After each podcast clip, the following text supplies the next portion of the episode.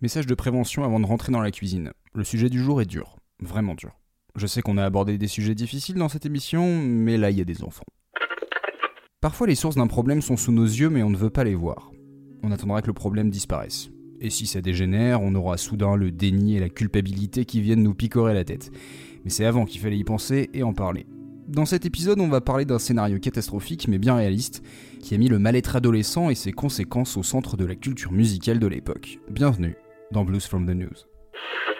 You may turn your radio on soon in the morning. Sad news every day. Mookie Blaylock est un basketteur américain qui a joué 13 ans à NBA. Mookie Blaylock est aussi le premier nom d'un groupe de rock né à Seattle à l'aube des années 90. Ce groupe a rapidement changé de nom pour s'appeler Pearl Jam.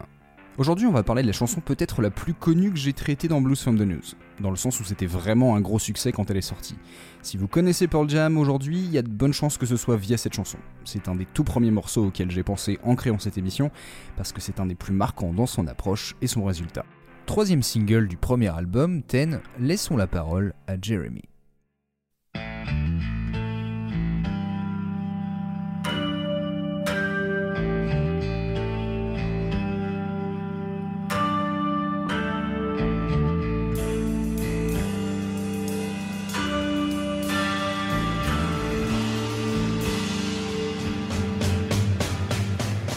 Composée à partir d'une idée du bassiste, Jeff Hammond, jouée sur une basse 12 cordes, la chanson nous embarque après une série de jolies harmoniques dans une ambiance assez légère. La musique des couplets est dans la retenue, suit une progression simple autour du mouvement de basse et toujours sur le même accord de La, pour bien laisser la place au chant d'Eddie Vedder. On est sur l'exposition de l'histoire. Et justement, le chanteur se balade entre les octaves. Chaque phrase, chaque mot est décomposé en plusieurs notes, avec intensité et justesse. Ça donne une narration presque jazzy, qui fait que si on ne comprend pas le texte, on est quand même emporté par l'intention mélodique du chanteur.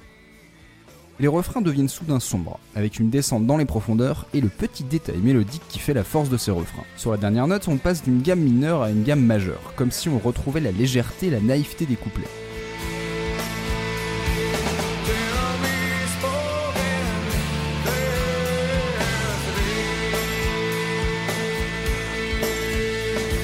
Comme beaucoup de chansons du début du groupe, c'est assez instable, on ne capte pas facilement l'ambiance globale, il faut un petit temps d'adaptation.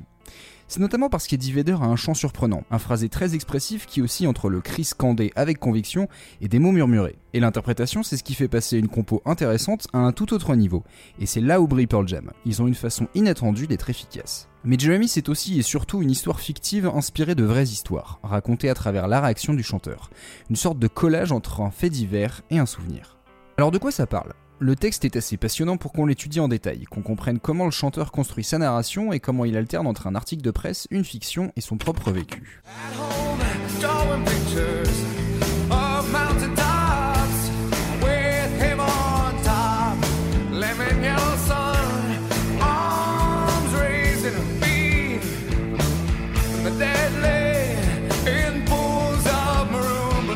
À la maison, il fait des dessins de montagne, avec lui au sommet, tel un soleil jaune citron, les bras levés en forme de V, et les morts gisent dans des bassins de marron en dessous.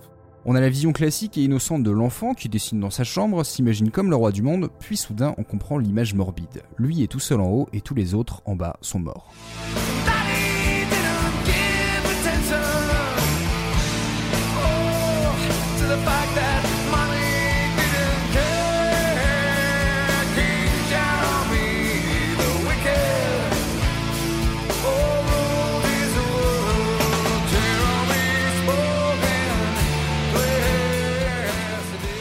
Papa ne prêtait pas attention au fait que maman s'en foutait. Jérémy, le méchant roi, régnait sur son monde. Les parents ne s'intéressent plus à leur enfant et ne voient pas qu'il s'est enfermé dans une bulle de violence. Et le résultat, c'est un refrain en une phrase répétée. Jeremy spoke in class today, Jeremy a parlé en cours aujourd'hui. Ce n'est jamais dit explicitement dans la chanson, mais il s'agit d'une référence à un article qu'Eddie Vedder avait lu dans le journal. L'histoire d'un garçon de 16 ans, Jeremy Wade Dale, qui a ramené un flingue au lycée et s'est tué devant toute sa classe un mardi matin de janvier 1991 le discret Jeremy avait parlé. Et là, on peut se dire que ce ne sont que des dessins et les parents ne sont pas non plus absents. Comment est-ce que cette situation a pu finir aussi mal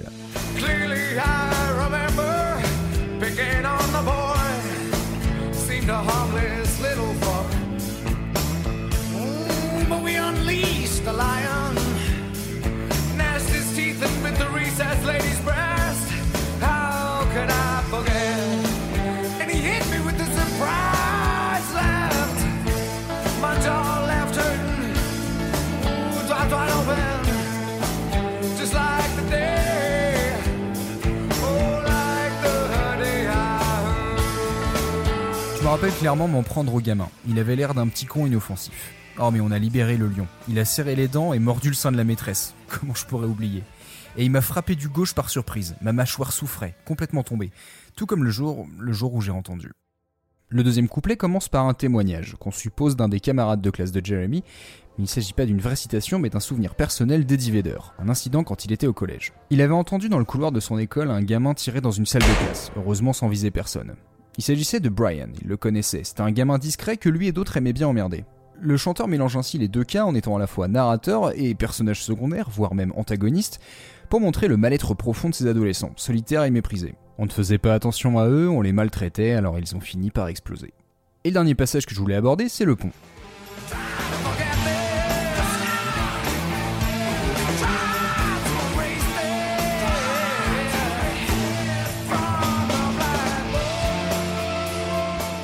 Essayez d'oublier ça, essayez d'effacer ça du tableau. On peut voir ce passage de deux façons. D'abord que le suicide de Jeremy a couvert de sang la salle de classe et ses occupants, laissant toute la pièce traumatisée. Un détail qui reviendra poser problème d'ailleurs pour le clip. L'autre sens, selon moi, et seulement selon moi, c'est que le chanteur fait un bilan. On ne peut pas oublier tous les problèmes vécus par ces ados quand il s'agit de comprendre leur soudaine violence. On aborde ici plusieurs choses, plusieurs problèmes de société, à la fois les enfants délaissés par leurs parents, les violences à l'école et aussi l'accès aux armes. Jeremy, c'est quand tous ces problèmes se coordonnent pour mener à un scénario fatal. Eddie Vedder expliquera plus tard avoir senti le besoin de prendre ce petit article et d'en faire quelque chose, lui donner de l'action, donner une réaction, et lui donner plus d'importance. Ce que lui en a tiré, c'est que ce gamin qui s'est sacrifié devant ses camarades comme une vengeance n'aura finalement été qu'un paragraphe dans un journal. Au bout du compte, ça ne change rien, puisque rien ne change. Je cite, Le monde continue et tu n'es plus là. La meilleure vengeance est de vivre et de te prouver à toi-même, être plus fort que ces gens.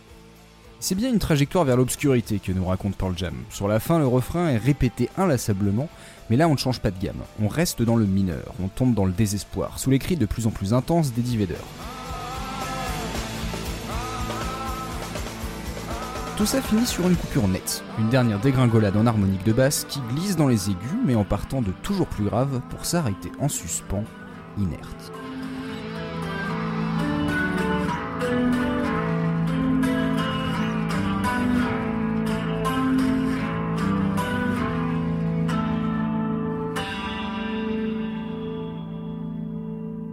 L'impact immédiat est très fort symboliquement. Un nouveau groupe majeur émerge de la bouillonnante scène de Seattle et délivre un morceau sur le suicide adolescent qui tourne partout. Il sera numéro 5 des charts américains. Le fait de parler de mort adolescente dans la musique pop existe depuis longtemps, mais n'a peut-être jamais eu autant de visibilité que Jeremy. Derrière l'apparence joyeusement parfaite de la famille et de la société américaine se cachent des traumatismes qu'on ne veut pas voir. Cette idée touche le jeune public et fait écho aux propos de Soundgarden, Nirvana ou encore Alice in Chains. Et c'est là que je dois vous parler du clip. Comme à l'époque la télé est encore un des meilleurs moyens de diffuser de la musique, et que MTV surfe à pleine vitesse sur la mode dite grunge, c'est là que Jeremy va vraiment devenir un gros coup. Le clip sort en 1992 et rencontre un énorme succès, diffusé en masse sur MTV au point de recevoir le prix de clip de l'année par la chaîne lors de ses Music Awards. La présence angoissante d'Eddie Vedder devant la caméra et le magnétisme de Trevor Wilson, l'enfant casté pour jouer Jeremy, ont marqué les esprits. Et encore, ce clip a été en partie censuré car l'enfant mettait un pistolet dans sa bouche avant de tirer.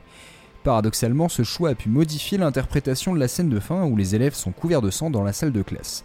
On peut croire que Jeremy Miller a tiré dessus, mais non, il s'est suicidé. La version non censurée est enfin sortie du placard il y a à peine quelques mois.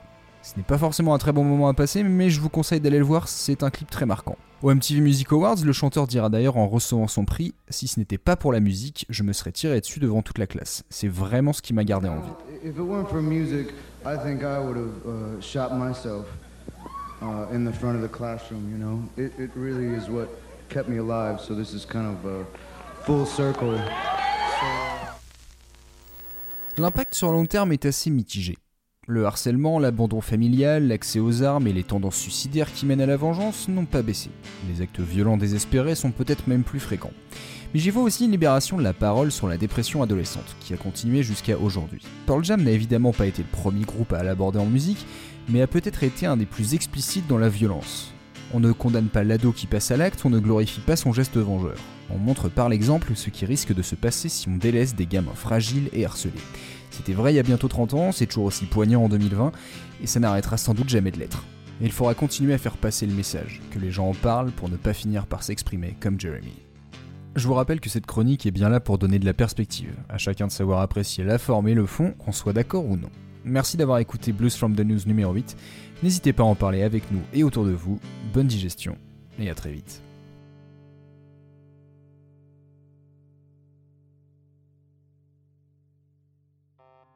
Tartine Ta Culture est membre du label Podcut, une maison qui aime faire du son mais surtout avec passion. Vous aimez goûter un peu de tout? Alors Podcut est fait pour vous.